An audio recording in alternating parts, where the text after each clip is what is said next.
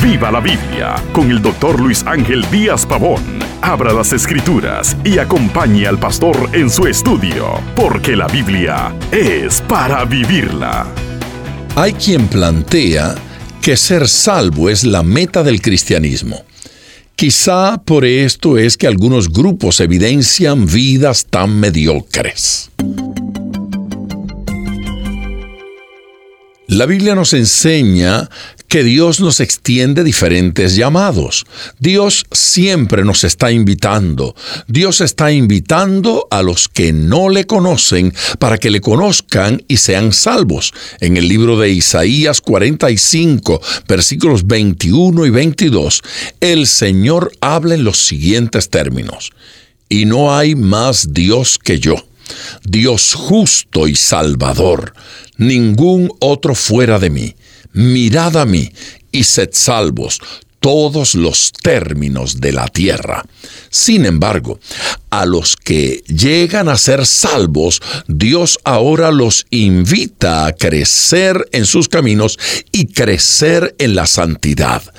En la segunda carta a los Corintios capítulo 1 versículo 22 dice la escritura, a la iglesia de Dios que está en Corinto, a los santificados en Cristo Jesús, llamados a ser santos con todos los que en cualquier lugar invocan el nombre de nuestro Señor Jesucristo, Señor de ellos y nuestro. Si bien es verdad que todo cristiano desde que se convierte es santo, no lo es de manera total. La palabra santo quiere decir apartado y en este sentido todo hijo de Dios es santo porque ahora está apartado para Dios, pero esto no quiere decir que toda su vida esté consagrada a Dios. Somos santos en Cristo, pero necesitamos crecer en la santidad y Dios nos llama a ser más santos. Él quiere que seamos más santos aún. En la segunda carta a los Corintios capítulo 7 versículo 1 se nos exhorta, así que, amados, puesto que tenemos tales promesas, limpiémonos de toda contaminación de carne y espíritu, perfeccionando la santidad en el temor de Dios. Queda claro en este versículo que ya tenemos la santidad, pero debemos perfeccionarla. Dios nos llama a algo que es posible, porque sería una burla lo contrario. Dios está llamándonos a aquello que podemos hacer por la misma provisión de Dios. Por eso, en la primera carta de Pedro, capítulo 1, versículo 16, nos manda, sed santos, porque yo soy santo.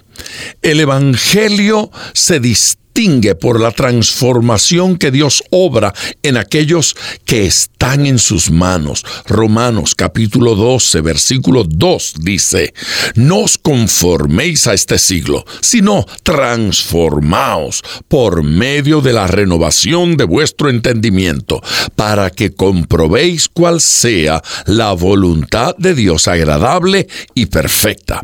Ser cristiano es vivir en una continua transformación.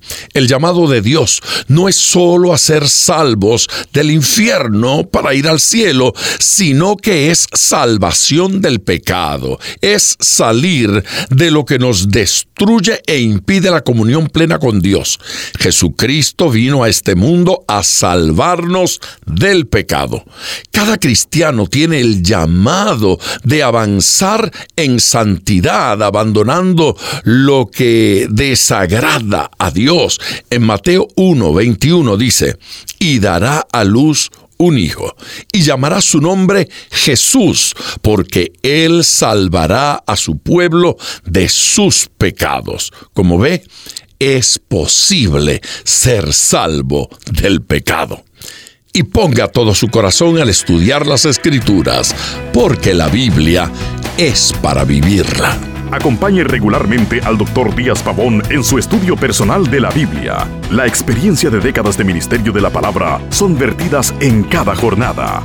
Usted puede adquirir copias de esta enseñanza visitando nuestra página web www.diazpavón.com Esté atento, participe en nuestro próximo estudio y viva la Biblia.